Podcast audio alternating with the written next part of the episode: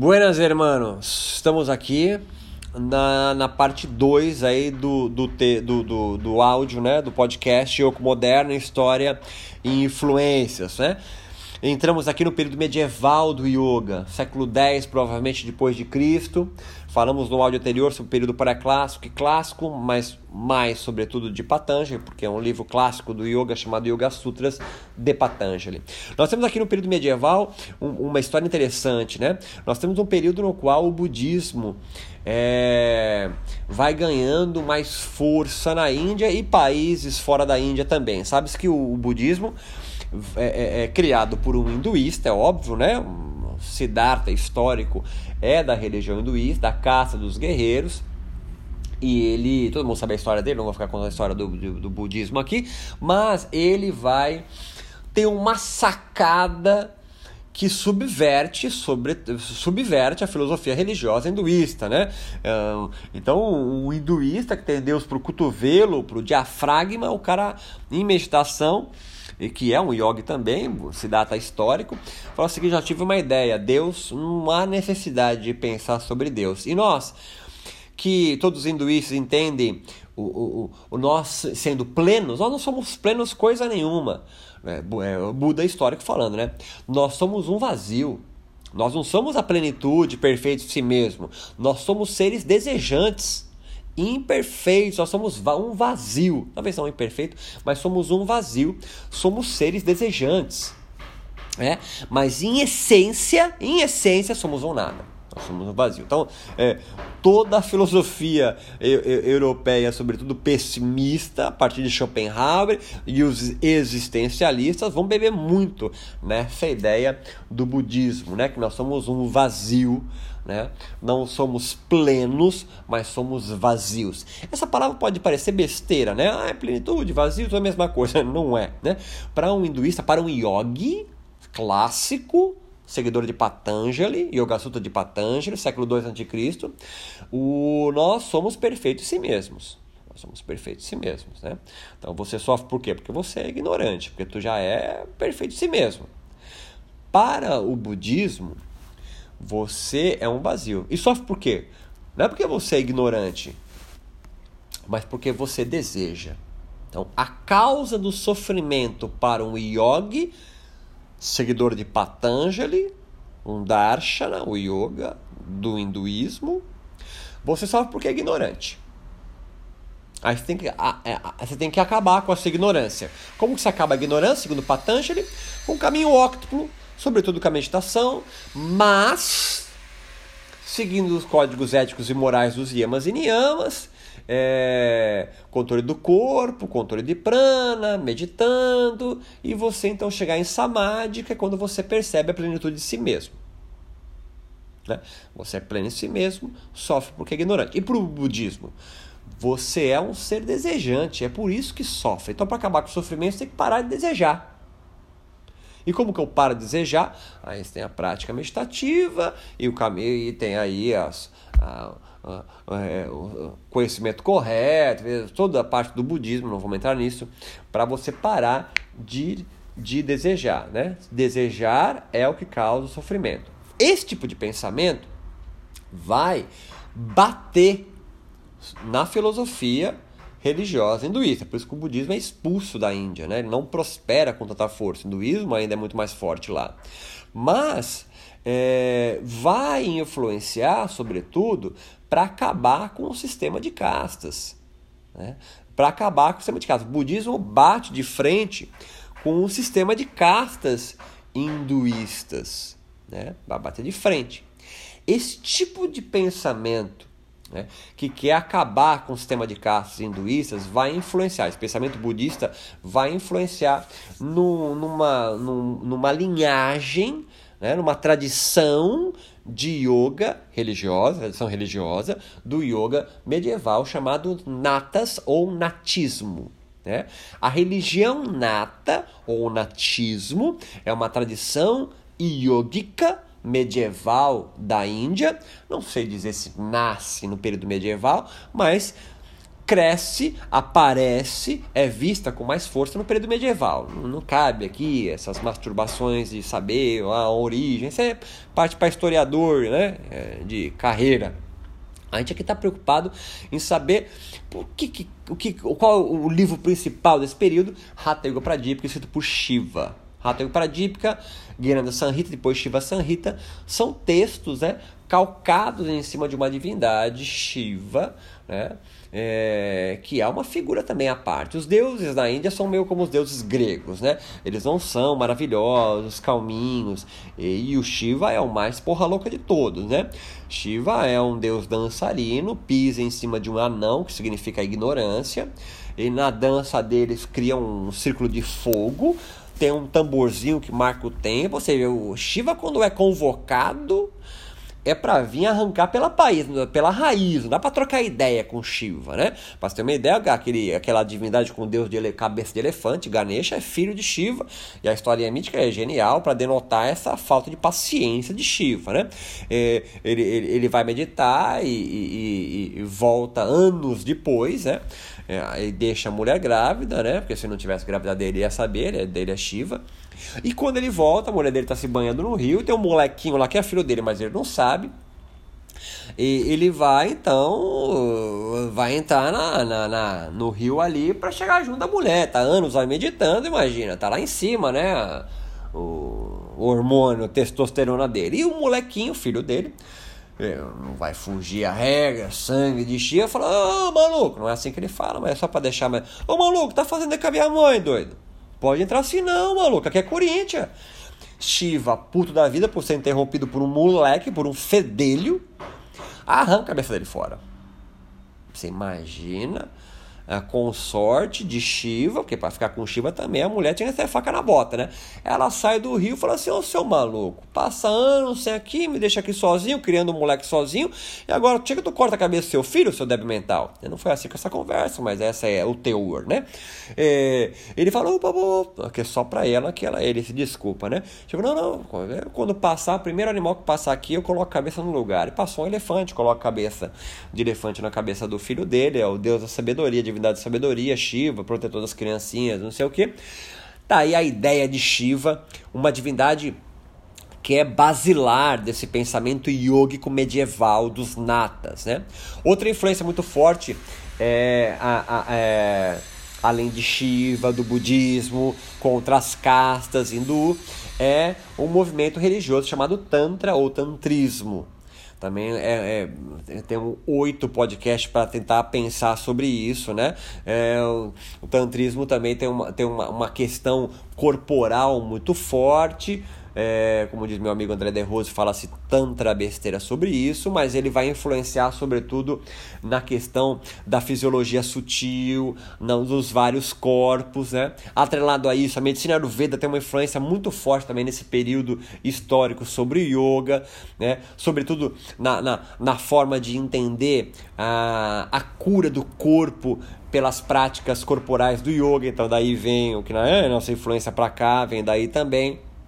Mas também nós temos uma, uma influência forte aí nesse período medieval do yoga é, dos muçulmanos, da, da religião muçulmana, sobretudo dos místicos sufis, o sufismo, né, os derviches.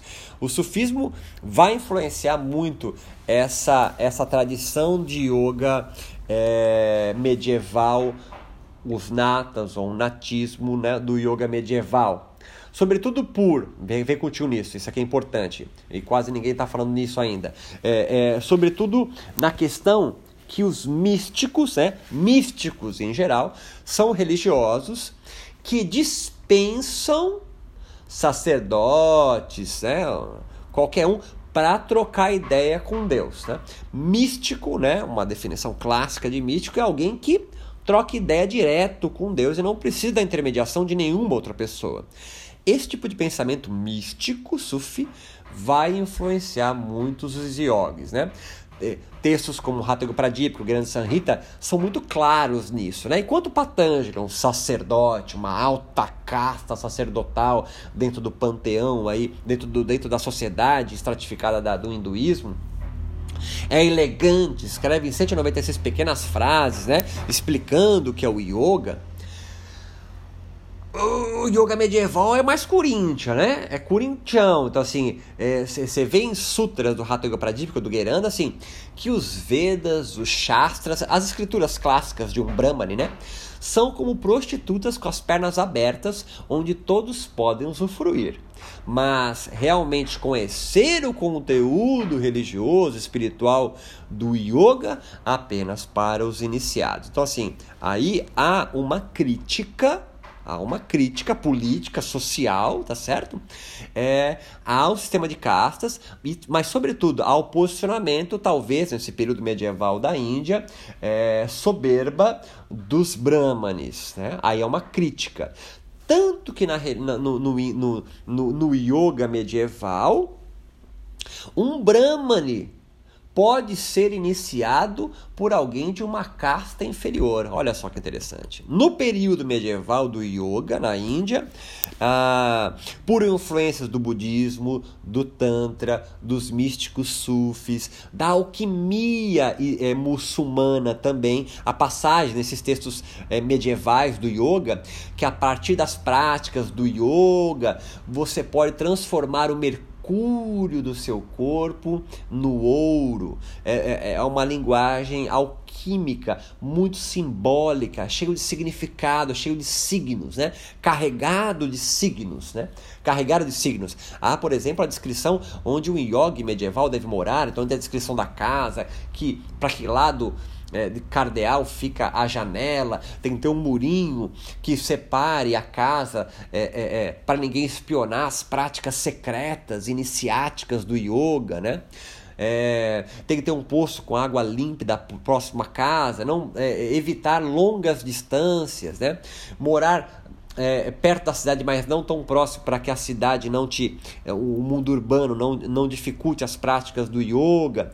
Os yogis medievais também prescrevem se afastar das mulheres, porque mulheres aumentam os vrits, o turbilhão da mente, não sou eu falando, lá. A sociedade indiana é altamente misógina e é assim, eles são machistas. Assim, é, o, o, o yoga medieval, isso que é importante agora, essa é a chavedinha de torque, tá? O yoga medieval se modifica do yoga clássico de Patanjali. Se modifica. Os conceitos filosóficos podem permanecer os mesmos no sentido de, ah, olha, o fim do sofrimento humano é pelo apego, verdade? Mas, mas, é modificado sensivelmente. É ninguém, se... ninguém fala no yoga medieval de yamas e niyamas.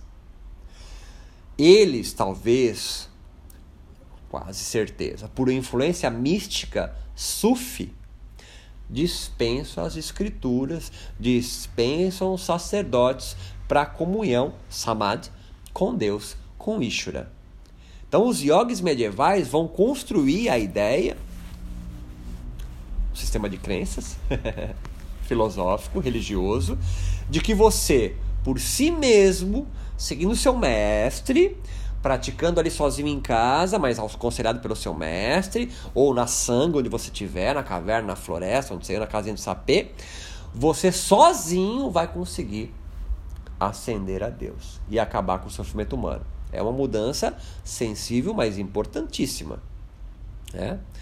O, o yoga medieval, então, vai influenciar muito o pensamento do yoga moderno, sobretudo no quesito da terapia, pela, pela aproximação da medicina Ayurveda, ou da terapia Ayurveda. É, no pensamento moderno do yogi, ah, eu vou buscar o meu self, eu por mim mesmo não preciso de, de nenhuma outra sistema de crença, eu sozinho vou conseguir. Isso é influência muçulmana, isso é influência do sufismo nos yogis medievais. Ah, o que é importante é a minha experiência pessoal, das minhas práticas, a influência muçulmana, que você entende o seu próprio o corpo como um templo. Olha só, isso é alquimia islâmica. Né? Você vai converter o seu corpo a adamantino, olha o nome que se dá, né? É, é, é, é influência alquímica. Essa ideia de você não, não baixar a cabeça para nenhuma pessoa, é, é, você subverter, subverter essa ideia de religiões institucionalizadas, isso é uma influência budista que queria acabar com o sistema de caças hinduísta. Então, isso tudo vai se construindo e no período moderno ganha uma conotação nova. Então, o que é importante? Primeiro, que o yoga não tem uma essência inalterada. Desde o yoga considerado pré-védico, sei lá, né, ou pré-clássico, né, daqueles caras lá antigos, lá, drávidas, míticos drávidas, né? Do yoga clássico, Patanjali faz um Ctrl-C, Ctrl-V de uma religião que já existia chamada Sankhya, coloca Deus lá. Então não é nada original. É, ele diz, o primeiro sutra, não estou criando nada, eu vou eh, só sistematizar aqui o que já existe. E no período medieval, século X depois de Cristo, o yoga tem influência de um monte de lugar. Ele é modificado, ele é ressignificado. Qual é a semelhança desses três períodos históricos até agora? Um pré-clássico, um clássico e o medieval todos eles, talvez tirando o pré-clássico, que quase nem sei se existiu, né? mas o clássico medieval, ambos são um ponto de vista filosófico da religião hinduísta, ponto. Eles são um darshana. A grande diferença do período moderno, do, do, do período considerado moderno do yoga, é que o yoga não é mais um darshana hinduísta hoje. O yoga já vem se desvinculando do hinduísmo, está em transição, e sofre outras influências, como da educação física, como do cristianismo, é, como do protestantismo, né, do catolicismo e do protestantismo. É, influência tam, budista continua também, mas a influência mais forte do período moderno do yoga é, sem dúvidas, a ciência biomédica, o discurso racional lógico da ciência. E para isso, para esse período moderno da ciência, a gente precisa explicar dois, dois conceitos chatinhos da sociologia da religião. E é com ele que eu com duas explicações que eu encerro esse segundo vídeo, esse segundo áudio, né, podcast, a gente parte para o terceiro quando a gente entra de cabeça no período moderno, que é secularização e privatização religiosa. Vem curtir nessa ideia aqui. O que é secularização? É dos séculos? Não, não tem nada a ver com isso. Secularização é o seguinte. Pensa na Índia, tá certo? Patanjali e o período medieval do yoga. O hinduísmo, a religião, portanto, e o sistema político da Índia são inseparáveis. O sacerdote é o cara que comanda e legisla também. A influência religiosa hinduísta é, é gigante dentro do Estado Índia. Isso é um país não secularizado. Sacou a ideia? O Irã não é secularizado. Olha a viagem. Quando o Papa vem para o Brasil na época da ditadura, o, o, comandante, sei lá, que era o presidente daquela porra, ele beija o anel papal do Papa João Paulo II, em sinal de reverência à religião dominante no país Brasil. Quando o Papa visita o país a última vez aí com o governo Lula ainda, o Lula aperta a mão do, do Papa com outro chefe de Estado, chefe de Estado do Vaticano, ele é chefe de Estado do Brasil. O, país, o Brasil, então, era já um país secularizado. Então, vem continuar a ideia. Secularização religiosa é quando o Estado e a religião se desvinculam. A religião não mais influencia, pelo menos fortemente, apesar do Brasil ter bancada evangélica e não sei o quê, Estados Unidos também, mas o, a, a, o, o Brasil é um país secular. É por isso que algumas pessoas criticam, né? Pô, mas se o Brasil é um país secular, por que, que tem a, a, a Jesus ali crucificado no Congresso? Por que as escolas têm. Entendeu? Então, essa discussão é válida. Tá, tá entendendo a ideia da secularização? É, né? Não vou entrar nesse mérito, mas a ideia da secularização é essa. Secularização religiosa é quando o Estado se desvincula da, da, da religião. Tá? O Irã não é. O Brasil já é. Pelo menos no papel é. A Índia hoje é.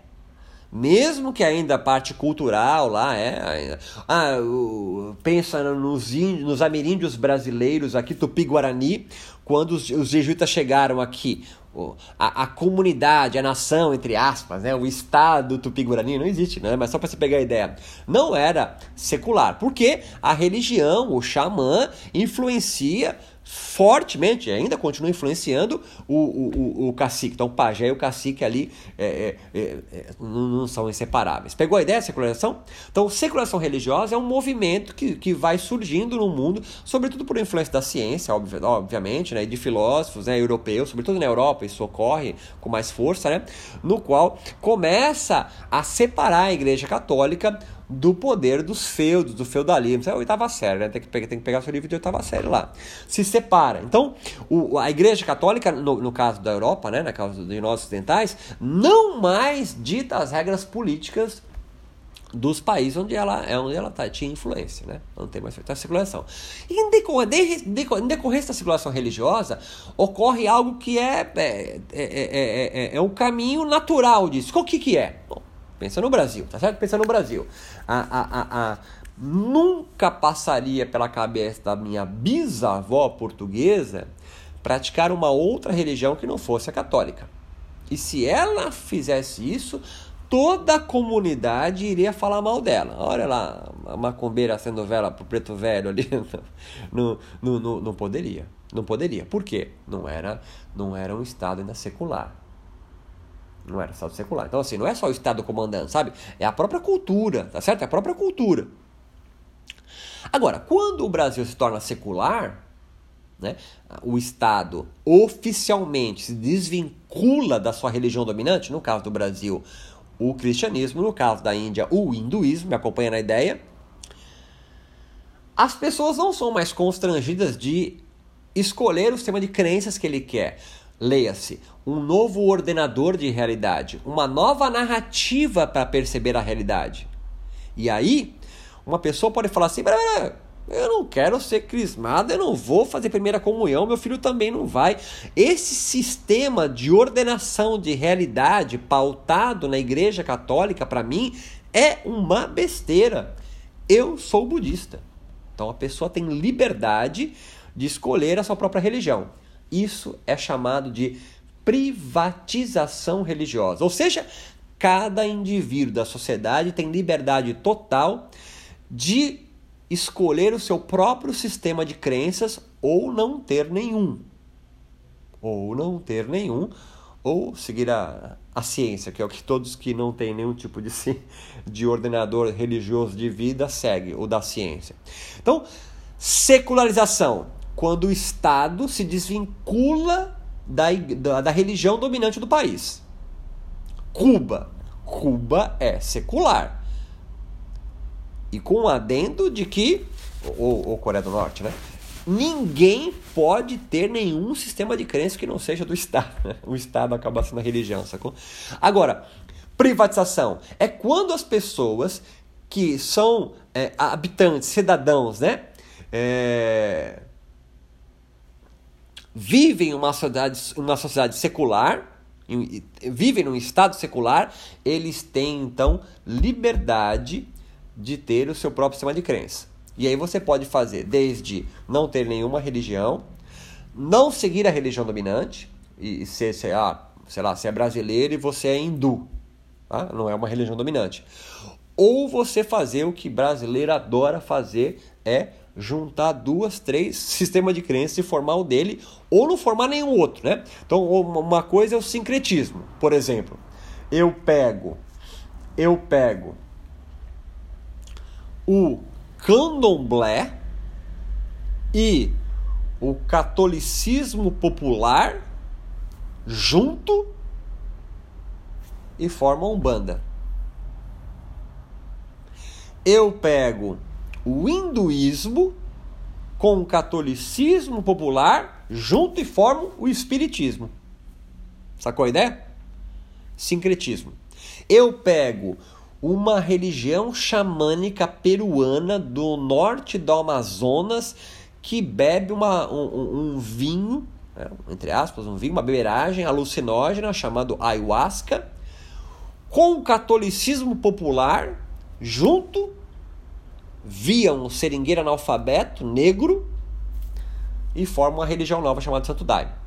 Ou eu posso fazer uma bricolagem, eu faço uma junção de tudo ao mesmo tempo e não sigo uma especificamente. Então, eu sou budista, mas se o negócio não tiver bom na parte sexual da, com a minha mulher, eu vou na gira de esquerda trocar ideia com o Zé Pilintra. Se eu não tiver dinheiro, eu vou na missa evangélica, porque lá tem a, a, a vassoura un, un, ungida para ter prosperidade em casa. Mas fiz merda na semana e problema na família, eu vou na missa domingo comungar, porque ninguém é de ferro. Então isso é bricolagem. Eu sigo todas, na verdade eu não sigo nenhuma, né? Sigo todas ao mesmo tempo agora. Faço uma bricolagem. Sincretismo. Pego uma, duas ou três religiões, um sistema de crenças ou filosofias e formo uma terceira ou uma quarta. Certo? Então o importante desse segundo áudio aqui, entender que a yoga não tem uma essência, não tem algo ancestral, ele foi sendo construído como tudo na, na, dos seres humanos, ele foi sendo construído e ressignificado ao longo dos, das eras, dos seus períodos, senão ele teria morrido. Né? Você conhece alguém que segue a religião egípcia, sabe? Sim. Ah, não, eu sou seguidor da religião grega. Não tem. Por quê? Porque ela não soube se adaptar. Ela não se ressignificou ao longo das eras e perdeu.